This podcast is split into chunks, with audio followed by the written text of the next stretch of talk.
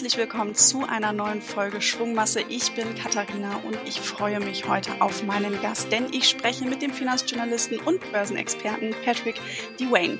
Erst seit 25 Jahren verfolgt er als gelernter Bankkaufmann und ehemaliger Aktienhändler das Geschehen an der Börse und hat auch in dieser Rolle in Frankfurt und in New York gearbeitet.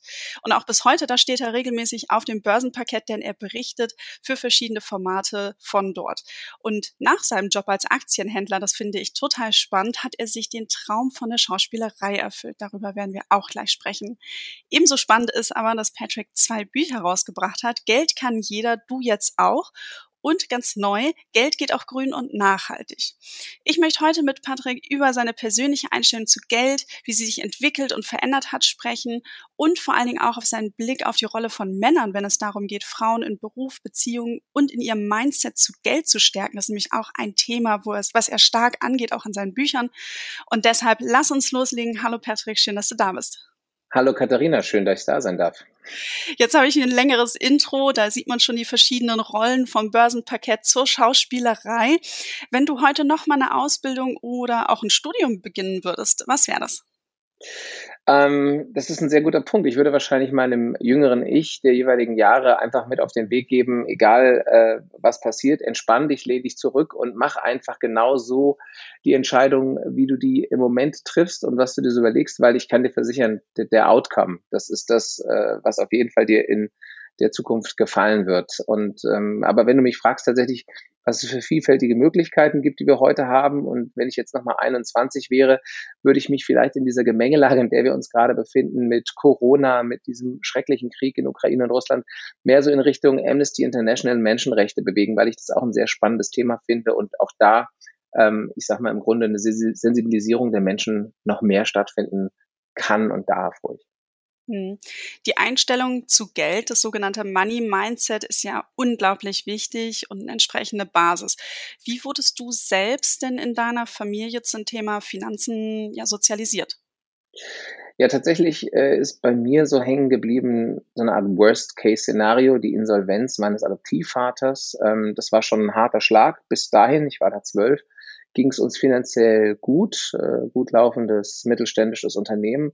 Und diese Insolvenz hat aber dazu geführt, dass wir auf Sozialhilfeniveau gefallen sind. Also meine Mutter und ich, meine Eltern waren zu dem Zeitpunkt schon geschieden. Und das hat mich sehr geprägt. Also ich habe meine Kleidung äh, zwei Jahre lang aus der Kleiderspende der katholischen Kirche hier am Ort, wo ich wohne, äh, bezogen, hatte überhaupt keine finanziellen Möglichkeiten. Wir hatten eine überschuldete Wohnung, 300.000 Mark Schulden. Ich habe zu meiner Mutter immer gesagt, müssen wir jetzt unter der Brücke schlafen. Also es war sehr beklemmend. Und ich habe dann aber irgendwann, um meine Mutter auch zu unterstützen und, und nicht so hilflos dem Ganzen gegenüber zu stehen, ähm, angefangen, parallel zur Schule, ich war auf dem Gymnasium, auf der Baustelle zu arbeiten. Ähm, und der Onkel eines äh, Schulkameraden hat mir netterweise in Sommer und Oster und Herbstferien die Möglichkeit dazu gegeben. So habe ich mein erstes eigenes Geld verdient. Und das ging natürlich dann schon drauf für Konsum auf der einen Seite. Ne? Man wollte in der Peer Group die 501 haben. Also ich bin Jahrgang 76, um das mal einzuordnen. Das Chiemsee T-Shirt oder Town and Country Klamotten. Und natürlich habe ich meine Mutter auch finanziell unterstützt, äh, habe einen Teil des Geldes dann bei ihr abgegeben. Aber ähm, das hat mich sehr geprägt, äh, finanziell tatsächlich diese Armut und hat bei mir auch das Gefühl vorgerufen, ich will unbedingt reich sein irgendwie und da muss ich unbedingt raus. Mhm. Also wirklich dieses, dieses Thema, ich will reich sein, ich will Geld haben, hat sich da dann schon verankert. Wie bist du das dann für dich angegangen? Also nach der Schule, wie hat, haben sich deine Gedanken dazu verändert und wie bist du dann in der Finanzbranche auch gelandet? Ja, ähm, ich habe dann erstmal gemerkt, so eine Art Selbstwirksamkeit, was ich mit dem Geld, was ich selber verdiene, was ich damit anstellen kann. Zum einen was Gutes tun für meine Mutter, indem ich ihre Sorgen kleiner mache. Also das hat, äh, das war sehr unmittelbare Erfahrung, die hat mich auch sehr geprägt. Gleichzeitig auch so ein bisschen mein eigenes Selbstwertgefühl. Das war mir damals mit 15, 16 natürlich nicht so bekannt als Wort, aber jetzt so im Nachgang mein Selbstwertgefühl ein bisschen aufgebaut über dieses Konsum und dazugehören können, wenngleich äh, die Leute, mit denen ich zu tun hatte, äh, damit 18 das ähm, Golf Cabrio hingestellt bekommen haben. Also die, die Kluft war schon noch da, aber ich habe mich nicht mehr ganz so mies gefühlt wie mit den Karo-Hemden aus der Kleidersammlung. Ähm, nee, und äh, wie kam dann der Weg in die Bank? Es war so, ich habe mit 18 meine heutige Frau kennengelernt und ihr Vater war äh, Treasurer bei einer großen amerikanischen Bank. Und mit dem hatte ich dann mal so ein Gespräch, äh, einfach auch so über berufliche Perspektiven. Und dann hat der gesagt, naja, wenn du tatsächlich viel Geld verdienen willst, musst du entweder in die Kreditabteilung einer Bank gehen, weil da wird das Geld gemacht, oder in den Handel. Und dann habe ich sozusagen Blut geleckt gehabt und habe mich sehr dafür interessiert. Habe parallel vorher schon mal so ein Börsenspiel gewonnen und daran erinnerte ich mich so ein bisschen. Und dann war so die Kombination, okay, ich will zwar eigentlich Schauspieler werden, aber ich mache das jetzt erstmal mit der Bank, weil mein Need ist erstmal aus der Armut raus. Habe ich gesagt, komm, das sind auch nur zwei äh, Jahre, die du da diese Ausbildung machen musst. Und dann bist du ja schon Bankkaufmann. Das kann dir ja dann keiner mehr nehmen. Und dann bist du irgendwie 22 und ist doch auch fein. Und ähm, dementsprechend war mein Weg erstmal dieser. Hm.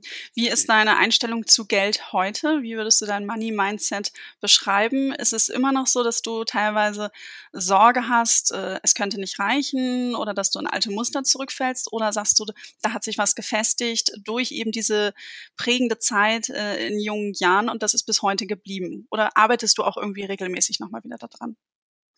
Naja, auch im Rahmen der Arbeit an meinen Büchern habe ich natürlich mein Money-Mindset äh, komplett gefestigt ähm, durch diese Reflexion im Rahmen der Recherche.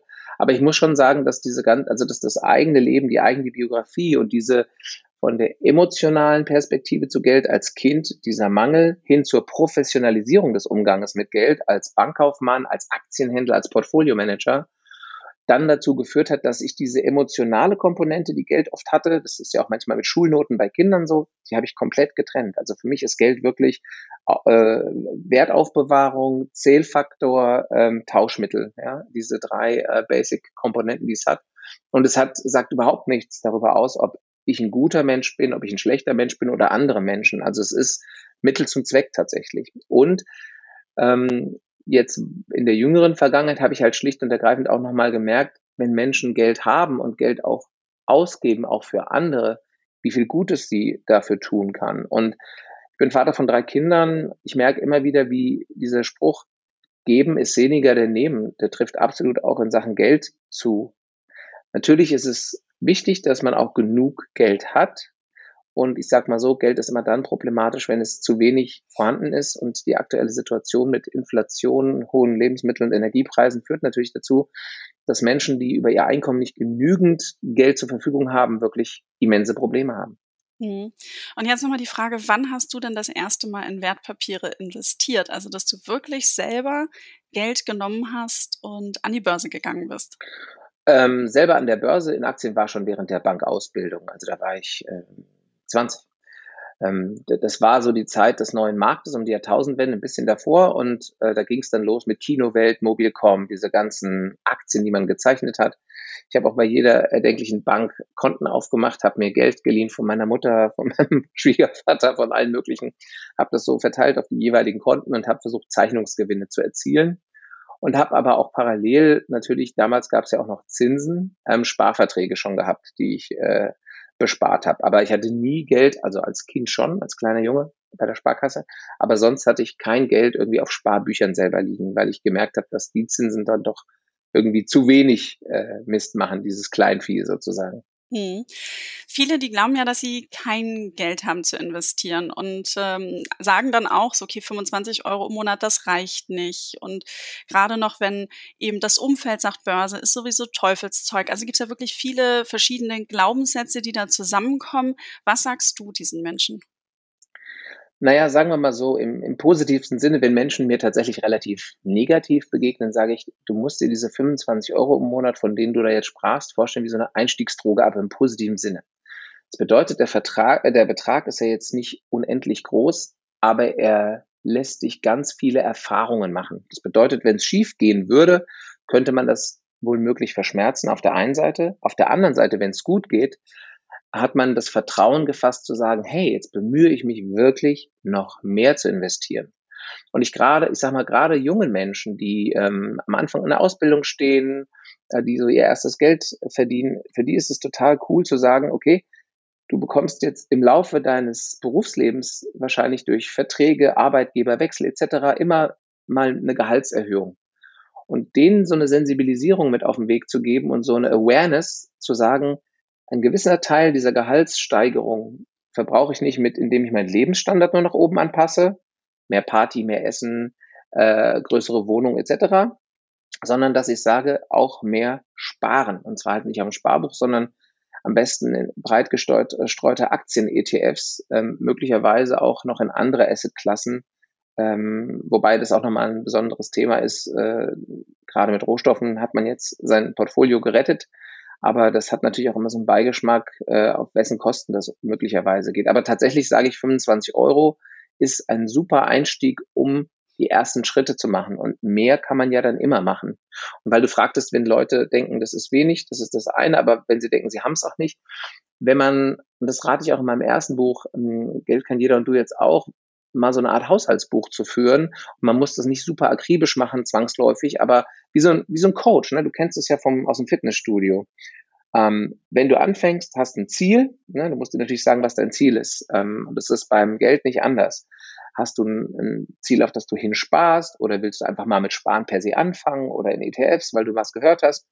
Und das dann festzulegen, das vielleicht sogar aufzuschreiben und ähm, zu lokalisieren, wo hast du Geldressourcen, wo schlummert also ein bisschen Geld?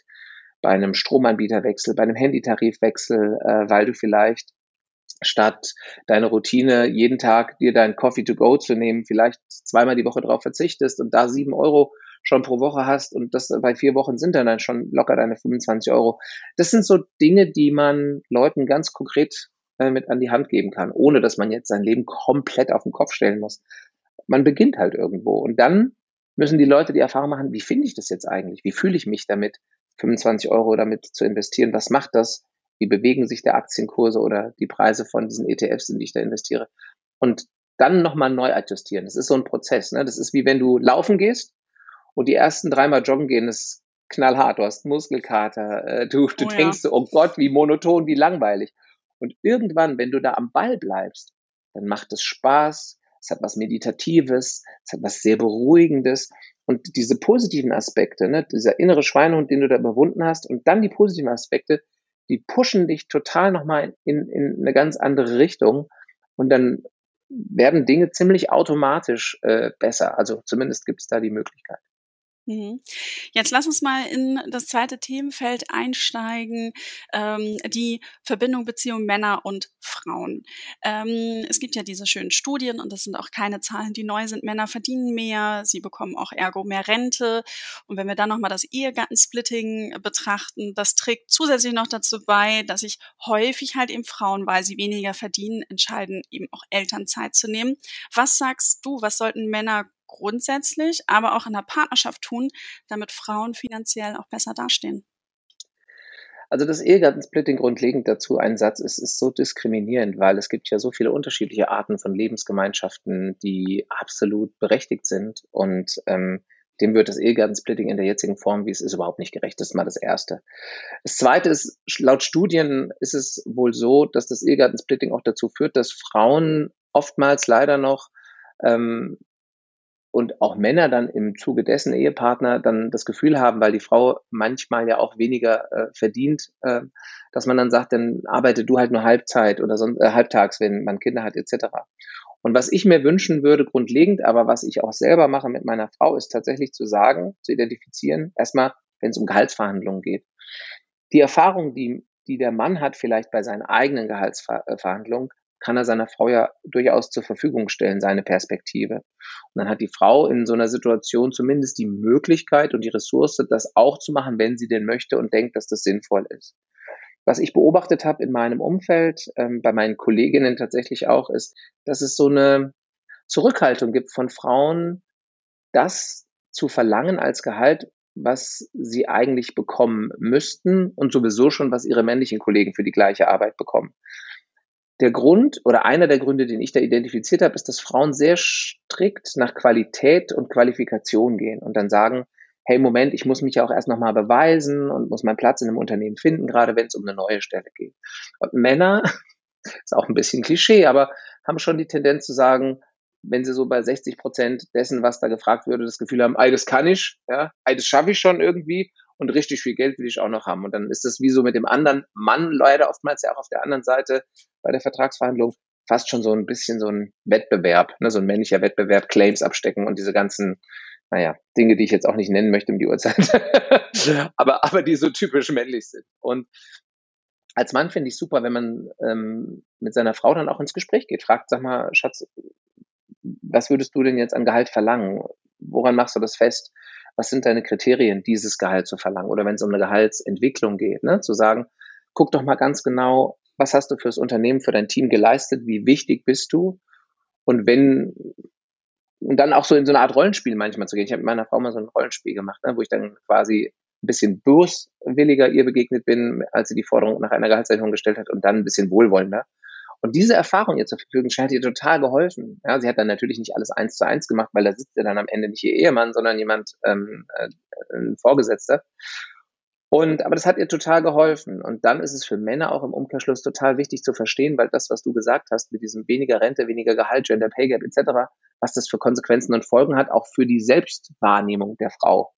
Ja, das, ähm, und da sie aufzufangen emotional und ähm, auch zurückzustecken. Also, ne, ich empfinde auch Ehe überhaupt als Partnerschaft und zwar auf ja. Augenhöhe. Das ist super, super wichtig.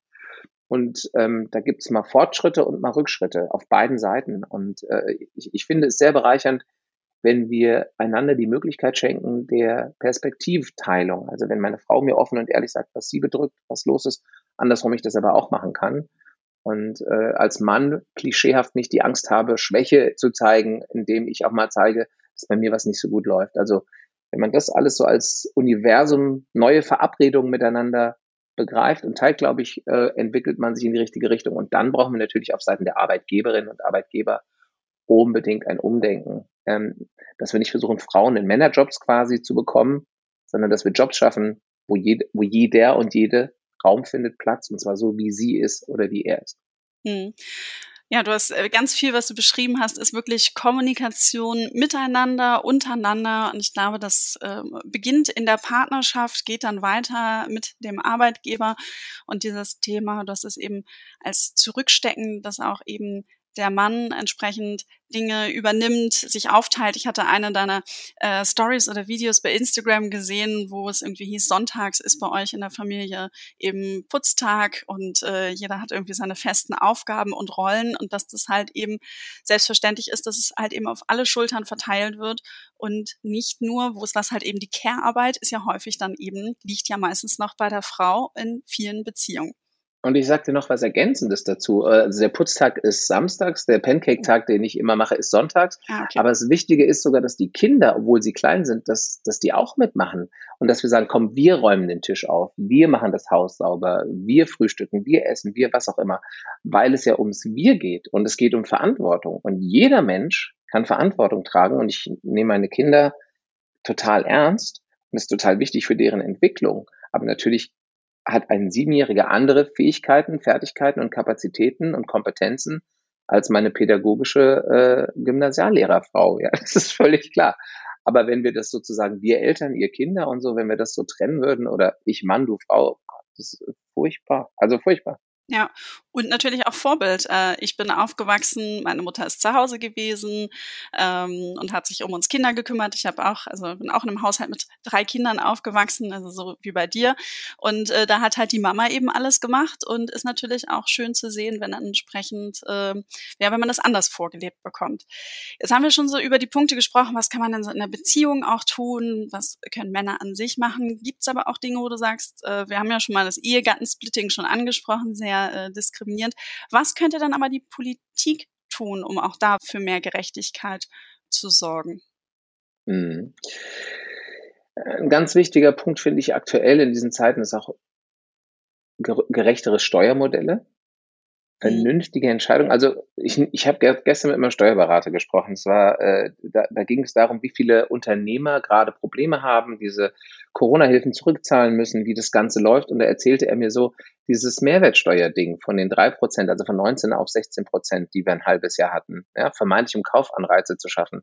Er hat gesagt, hätte dann man das mit einem Fachmann, also sprich mit einem Steuerberater besprochen, es wäre nicht gekommen, weil das totaler Quark ist. Und das ist leider oft so in der Finanzpolitik. Wir haben in Deutschland ein Riesenproblem, das ist Demografie. Alle wissen es. Es ist statistisch total nachvollziehbar, wann Menschen äh, in den unterschiedlichsten Branchen wann in Rente gehen werden, wie viel Rente sie kriegen werden oder Pension etc. etc. Da nicht richtig wirklich mit Wurf ranzugehen an das Thema der äh, Umverteilungsrente, sondern in eine Eigenvorsorge zu kommen, die aber vernünftig ist und nicht den Versicherungsunternehmen dient wie bei Riester, sondern wirklich die Eigenverantwortung zu stärken, die, die Bildung, die Finanzbildung der Menschen und aktiv politisch da auch zu steuern. Das ist, das ist eigentlich neben der Klimakrise, finde ich, äh, der fatalste Fehler unserer Zeit. Also gerade in der, nicht nur in Deutschland, in der insgesamt westlichen europäischen Welt, weil auch Franzosen haben ein Demografieproblem. Und deren Eintrittsalter in die Rente ist ja noch früher. Und ähm, wenn, wir, wenn wir das nicht auf andere ganz grundsolide Füße stellen, dann werden wir auch, und dann kommt immer diese schwarze Null und diese Schuldenbremse 2023. Ich, jedes Mal, wenn ich das Wort höre, ich muss mich totlachen. Ich muss mich totlachen. Und ich frage mich, warum der Herr Lindner über den man ja auch denken kann, man, aber warum der das so erzählt? Also, weil das funktioniert einfach nicht. Also, das ist Hanebüchen. Und Politik hat Verantwortung, uns als Bürgerinnen und Bürgern die Wahrheit zu sagen, Lösungen unterschiedlichster Arten anzubieten und zu erarbeiten mit Fachleuten und das dann umzusetzen.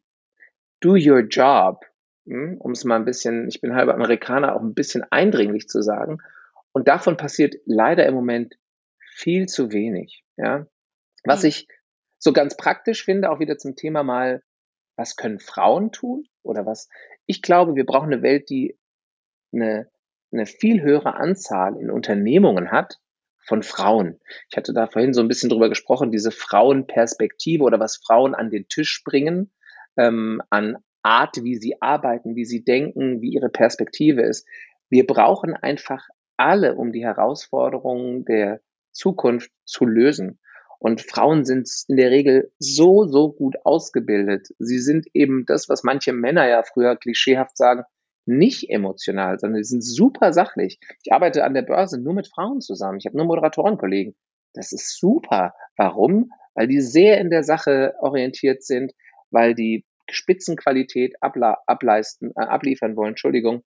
Und ähm, und überhaupt nicht nötig haben, irgendwie zu sagen, hier ist mein Revier oder hier ist mein Claim. So. Und wir brauchen das auf vielen Ebenen. Ich habe äh, im Rahmen meines Deka-Talks ähm, vom Investieren zum Sinvestieren mit der Vorständin in der Deka gesprochen, Frau Dietl-Benzin. Das war die einzige Frau. Und das ist, und man feiert sie dann, dass sie es quasi geschafft hat. Aber das ist doch nur der Anfang die, die Arbeit geht doch damit los, dass im Grunde so ein Vorstand äh, mindestens mal 30 Prozent Frauen sitzen, wenn nicht sogar paritätisch besetzt. Ich glaube, es gibt absolut qualifizierte Frauen. Man muss halt feststellen oder sich fragen, haben wir Umfeld, ein Umfeld geschaffen, ein gesellschaftliches, in dem Familie und Beruf und Karriere vereinbar ist. Und ich sage mal so, wenn es halt die Anforderung von so einem Job ist, 100 Stunden die Woche zu arbeiten, sage ich, sollte man unbedingt für eine Person ob Mann oder Frau, nie machen, sondern sollten sich zwei Leute teilen. Da gibt es viele tolle Beispiele, wie man im New Work-Kontext Arbeiten sinnvoll aufteilen kann. Und dann gibt es auch mehr Platz für Frauen und weibliche Perspektiven. Das brauchen wir unbedingt. Hm. Ich fand eben gerade ganz schön, was du nochmal gesagt hast. Wie ist das Umfeld in einem Job? Ähm, wir haben nämlich ganz häufig auch schon das Thema Job, Gehaltsverhandlungen, Entwicklung betrachtet und äh, wie ich mich selber auch verändern kann. Und ich habe dann auch schon häufiger mal gesagt, betrachte auch nochmal, wirf du nochmal Blick auf das Unternehmen. Ist es überhaupt das Umfeld, in dem ich arbeiten möchte, wenn es halt eben nicht zu den Vorstellungen passt, wie, wie mein Ganzes ist? Jetzt hat deine berufliche Laufbahn dich ja schon an verschiedenen Stationen vorbeigeführt. Und ich habe es im Intro schon gesagt, ich finde es super spannend, dass du eben vom Börsenparkett zur Schauspielerei ähm, gekommen bist. Und da würde mich total interessieren, wie hast du dann die Entscheidung getroffen, den Finanzjob ja quasi an den Nagel zu hängen und dann Schauspieler zu werden? Du hattest schon gesagt, okay, es war schon eine Leidenschaft ähm, vorher und das war so ein bisschen so eine ähm, ja vielleicht auch Vernunftsentscheidung. Ich mache jetzt erstmal die solide Bankausbildung und ähm, dann Schauspielerei. Aber wie kommt man dann nach einigen Jahren im Job und auch wirklich an den Finanzstandorten Frankfurt, New York, dass man wirklich sagt, okay, ich mache jetzt hier den Cut und gehe nochmal raus? Hm, ich hatte Opportunität. Also es war äh, die richtige Zeit und der richtige Ort. Ich hatte das ja vorhin gesagt, mein Need war reich sein. Und ich habe gedacht, wenn ich reich bin und genug Geld habe, dann bin ich glücklich. Dann habe ich tatsächlich unverschämtes Geld verdient. Du musst überlegen, als ich damals äh, von meinem ersten Job nach der Lehre am Börsenparkett zur Deutschen Bank bin, habe ich eine Sign-on-Prämie bekommen. Das heißt, die haben mir unverschämt viel Geld dafür bezahlt, dass ich anfange, bei denen zu arbeiten. Das waren total gestörte Zeiten. Und als ich gegangen bin, haben sie mir nochmal einen Check hinterhergeschmissen. Also finanziell war ich gut aufgestellt und konnte sagen, davon bezahle ich jetzt die Schauspielschule in Amerika. Und ich wollte das natürlich in Amerika machen, weil so ganz insgeheim hatte ich so den naiven Traum, ich werde Hollywood-Star. oh mein Gott, egal. Ähm, aber wie gesagt, ich war noch relativ jung ähm, damals, ich war 27 Jahre alt. Und dann bin ich da gewesen und meine äh, Frau hat damals die Serie GZSZ geguckt. Und dann habe ich die damit aufgezogen, weil die äh, im Referendariat waren. Ich sagte so, hier, du kannst doch nicht auf unsere Kinder losgelassen werden und guckst dir diese Sozialhilfe-TV-Serie quasi an. Und dann sagte ich so, ich könnte das ja verstehen, wenn ich da mitspielen würde. Und dieser Satz, der waberte dann so durch den Raum und dieses Bild, wenn ich da mitspielen würde. Und dann war es tatsächlich so, ähm, dass ich ein paar Monate später eine Tagesrolle hatte. Und aufgrund der Tagesrolle und dass ich den Leuten da aufgefallen war, positiv, haben die mich zum Casting eingeladen, dann für meine Hauptrolle und meinen Plattenvertrag, den ich dann bekommen habe. Und so kam das, dass ich dann de facto auch in der Schauspielerei gelandet bin, 2003 äh, beziehungsweise dann 2004 und dann auch davon direkt auch wieder Gott sei Dank leben konnte. Ähm, und das habe ich dann ähm, mit der Musik zusammen, also Schauspielerei und Musik, habe ich dann gemacht bis äh, 2007.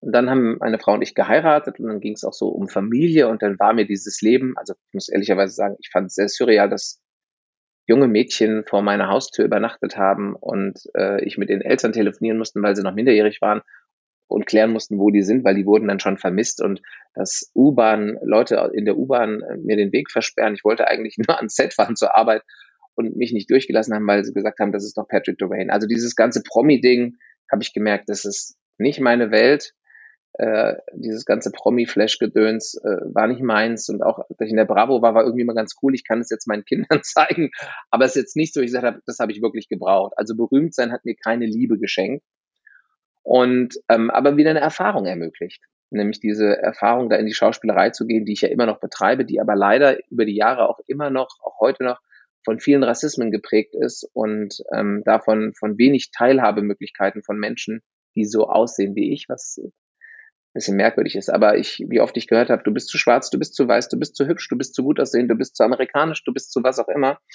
Äh, bis hin zu der Geschichte, dass die Redakteurin bei der Polizei anruft und sagt, haben Sie afrodeutsche Polizisten? Und dann der Pressesprecher sagt ihr, ja klar, was ist das denn für eine blöde Frage? Und sie dann einhängt, mich anruft und sagt, Patrick, du kannst besetzt werden bei unserer neuen Serie, weil es gibt tatsächlich afrodeutsche Polizisten und deswegen können wir dich nehmen und nicht die Quotentürken.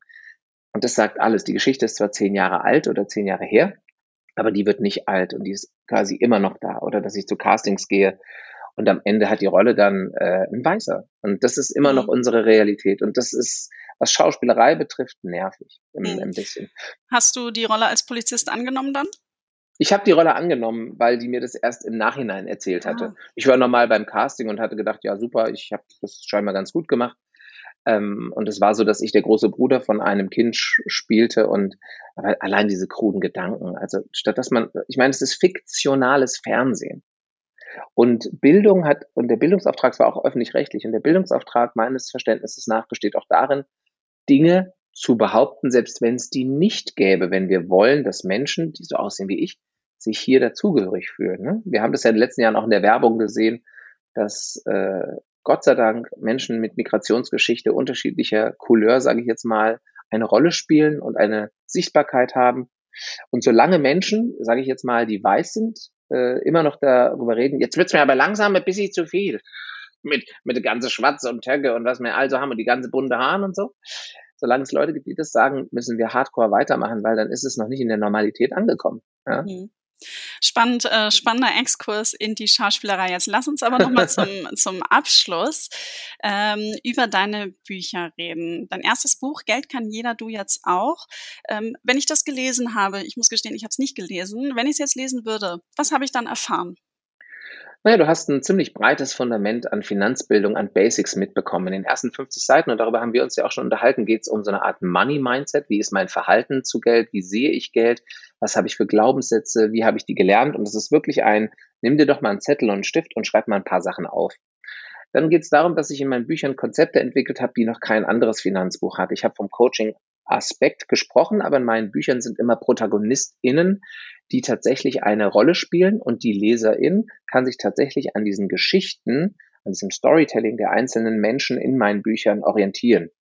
Ähm, kann sagen, ah, pass mal auf, die eine Frau ist alleinerziehend, hat ein Haus, die hat ziemlich viele Schulden, weil sie es versucht, ihrem Sohn recht zu machen und nicht und so. Und dann erfährst du so ihre Geschichte, ihre Biografie und steigst dann in gewisse Themen ein. Ne? Und dann erkläre ich anhand ihres Beispiels, sie sich auf den Weg macht, einen Sparplan äh, abzuschließen. Oder jetzt in meinem neuen Buch hat die das Problem, die ist nämlich selbstständig und ein neues Auto steht an und die, da wird dann die Fragestellung geklärt, E-Mobilität, Hybridauto oder E-Auto, was brauche ich denn dafür, eine Wallbox, was gibt's für Förderung? Und dann bekommen die LeserInnen anhand des Beispiels von meiner Steffi ganz klar und klassisch gesagt, hey, so geht's, wenn du in dieser Situation bist, Steffi macht so, so könntest du es beispielsweise auch machen. Und dadurch hat man so ich sag mal, Madame Moneypenny ist ja so beim Grillen unterwegs und ich bin auch bei Leuten unterwegs ähm, und, und die LeserInnen können sich dann damit besser identifizieren und es ist nicht nur so trocken runtergebetet. Ne? Und wir haben im Grunde in jedem Buch, sowohl in Geld kann jeder äh, und, äh, und du jetzt auch, als auch bei Geld geht doch grün und nachhaltig, immer so allgemein einleitende Worte, hinten so eine Klammer, die das Ganze nochmal zusammenfasst und in der Mitte, Mitte hast du unterschiedliche Kapitel, an denen du pure Finanzbildung erfährst. Im ersten Buch waren es Aktien, Immobilien, Anleihen-Zertifikate, CFDs, ähm, Sparen, Haushaltsbücher, äh, Dispo-Kredite etc. Und in meinem neuen Buch geht es natürlich schwerpunktmäßig um klimaneutrale Finanzen, also ähm, klimaneutrales Investing, Green Investing, aber auch New Work, auch grünes Krypto. Gibt es das? Wenn ja, wie? Ähm, dann äh, politische Themen, die be besprochen werden, also ähm, das Klimaschutzgesetz, das ja äh, novelliert werden musste, etc., was so die Hintergründe sind. Wie, wie sehr spielt Digitalisierung eine Rolle? Und dann im neuen Buch ganz klar auch ganz praktische Tipps, wenn du äh, in deiner Wohnung, in deinem Haus neue Fenster machen möchtest oder äh, vielleicht eine Photovoltaikanlage, lohnt sich eine Wärmepumpe. Also auch ganz und dann Vergleiche. Ne? Dann arbeite ich viel mit Tabellen, mit Grafiken, mit Übersichten, um das wirklich auch mal sichtbar zu machen. Und so hast du dann auf dieser Reise, die auch die ProtagonistInnen erleben, in Richtung klimaneutrale Finanzen, ganz vielfältige Aspekte, mal mehr ins Investieren, aber auch mal ganz im praktischen Leben. Also super praktische Ansätze auch, ganz, ganz vielseitig. Danke für die Einblicke in, in die beiden Bücher. Ich habe mir noch eine Aussage von dir rausgepickt, denn du sagst, dass nachhaltiges Anlegen finanzielles Profitieren mit einschließt. Ähm, vielleicht einmal ganz kurz, wie kann das gelingen? Naja, was wir brauchen, wir kennen ja alle das Stichwort ESG, also Environment, Social Governance. Wir brauchen Standards. Da arbeiten wir in Frankfurt ja jetzt äh, daran, dass wir das haben, weil für Konsumentinnen, für Anlegerinnen und InvestorInnen ist es unfassbar schwer, sich in diesem Dschungel der grünen Investments aktuell zurechtzufinden, weil im Grunde jeder wie so ein Biosiegel im Supermarkt so sein eigenes Biosiegel hat. Ja, da ist schon auch viel Bio drin, aber manchmal hat man dann auch gehört, es gibt Greenwashing und man ist verunsichert. Diese Standards sind ganz wichtig und bis es die aber so gibt, kann man sich auf jeden Fall an diesen ESG-Kriterien gut entlanghangeln. Und man ist auf jeden Fall, sage ich jetzt mal zum jetzigen Zeitpunkt, mit dabei, sich auf den richtigen Weg zu machen. Es ist noch nicht 100% Bio oder 100% vegan. Im Moment sind wir quasi Finanzvegetarier oftmals, weil die ganzen Ansätze, die es gibt, noch nicht so zu 100% äh, fleischfrei sind, um mal diesen Vergleich äh, zu bemühen.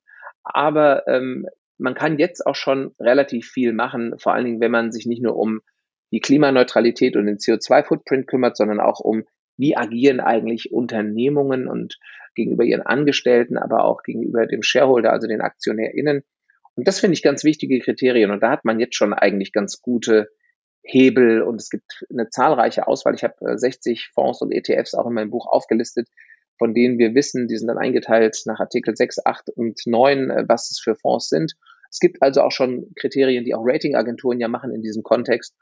Und das ist zumindest ein guter Einstieg. Und ich glaube, dass wir, weil auch das Interesse und der Wunsch der AnlegerInnen dahin geht, noch mehr, noch nachhaltiger die ähm, das Kapitel zu, äh, das Kapital zu investieren, dass da noch mehr Unternehmen bemüht sein werden, auch sich zu verändern. Also ein RWE, die unheimlich viel äh, Energie erzeugen über Gas und äh, Kohle, kommen gar nicht umhin, wenn InvestorInnengelder ihnen nicht zufließen oder auf der Hauptversammlung die Kapitalanlagegesellschaften kritische Äußerungen machen, ihr Geschäftsmodell nachhaltig zu verändern. Und ähm, wir müssen da dranbleiben, auch mit unseren 25 Euro im Monat sozusagen. und äh, nicht aufgeben. Und dann können wir mittelbar die Gesellschaft und unsere Welt auch mit unserem Kapital umgestalten. Das ist äh, ein ganz entscheidendes Learning, finde ich, hinten raus. Ja, ganz wichtig und richtig. Äh, wir haben die Chance mitzugestalten und Dinge in eine Richtung zu geben. Und auch ich finde immer, dass das G in ESG äh, bei den nachhaltigen Anlagen immer noch zu wenig betrachtet wird oder zu selten. Das ist ein guter Punkt, wo man einhaken kann. Patrick, lass mich zum Abschluss kommen und meiner letzten Frage. Ich habe mir was rausgepickt, was du vorhin im Gespräch gesagt hast. Und zwar hattest du erzählt, dass du dir als in deiner Ausbildung Geld geliehen hast, um Aktien zu zeichnen. Jetzt die Frage, du hast drei Kinder. Was würdest du machen, wenn eines deiner Kinder ankommen würde, sagen, Papa, ähm, gib mal Geld, ich möchte eine Aktie jetzt hier, eine Einzelaktie zeichnen. Was machst du dann? Äh, ja sagen. Also auf jeden Fall, ich habe das auch schon gemacht. Meine Tochter hat sich von ihrem Kommuniongeld äh, Aktien gekauft und äh, ich frage sie dann so ganz, wie ich das auch jeden frage, so, was soll es denn sein? Was kennst du? Lass uns mal überlegen, welches Unternehmen findest du gut? Und dann war bei ihr so, ja, wir, wir fliegen ja immer mal in Urlaub, ja, wir müssten weniger fliegen, aber machen wir ja Lufthansa. Und dann habe ich gesagt, gut, dann kaufen wir Lufthansa-Aktien. Wie viel? Ja, wie viel von deinem Kommuniongeld willst du dafür benutzen? Und dann haben wir 50 Prozent davon benutzt. Und ich zeige ihr manchmal ihren Depotauszug und äh, der ist gut. Ja? Und dann sagt sie, ah toll, ja, toll, ist ja alles so grün. Und überhaupt, meine, meine Kinder sind ja auch äh, haben mich schon auf meiner Arbeit besucht, immer auf dem Börsenparkett. Durch Corona war das ein bisschen weniger, aber das ist ganz wichtig, dass wir da die Kinder unterstützen und mitnehmen. Und wenn es dann mal schlecht läuft, dann muss man ihnen auch erklären, was sie dann machen sollen und dass sie dann nicht in Panik geraten, dass sie dann nicht alles überstützt verkaufen. Und wenn sie das schon in so einem kleinen, jungen Alter lernen, dann machen sie das im Grunde jetzt schon die Erfahrung, die andere viel, viel später machen und die manchem dann schwieriger fällt. Und so bekommen sie eine gewisse Finanzresilienz, sage ich jetzt mal, ne? und gehen auch mit Verlusten ganz anders um. Sagen, ach Papa, ich lebe, ich weiß ja genau, dass meine Tochter sagt, Papa, ich lebe so lange, das wird auch irgendwann wieder besser. Das super cool. Gute Einstellung, perfekt. Also, Patrick, vielen lieben Dank für das tolle Gespräch. Ich glaube, es gäbe noch einige weitere Themen und ich hatte auch noch weitere Fragen notiert. Wir sind auch schon ein bisschen am Ende unserer Zeit. Vielleicht setzen wir das Gespräch einfach mal fort, wenn ich mal in Frankfurt bin, auf dem Börsenparkett und dann kannst du mir noch mal so das ein oder andere aus dem Nähkästchen plaudern. Du hast ja auch bei Bad Banks mitgespielt, ähm, bis demnächst in einer anderen äh, Finanzserie noch zu sehen. Freue ich mich drauf. Wir verlinken alles. Vielen lieben Dank, dass du hier warst. Ich wünsche noch einen schönen Tag. Katharina, ich danke dir vielmals und wünsche allen Finanzhelden da draußen ganz viel Erfolg und einen ganz tollen Tag.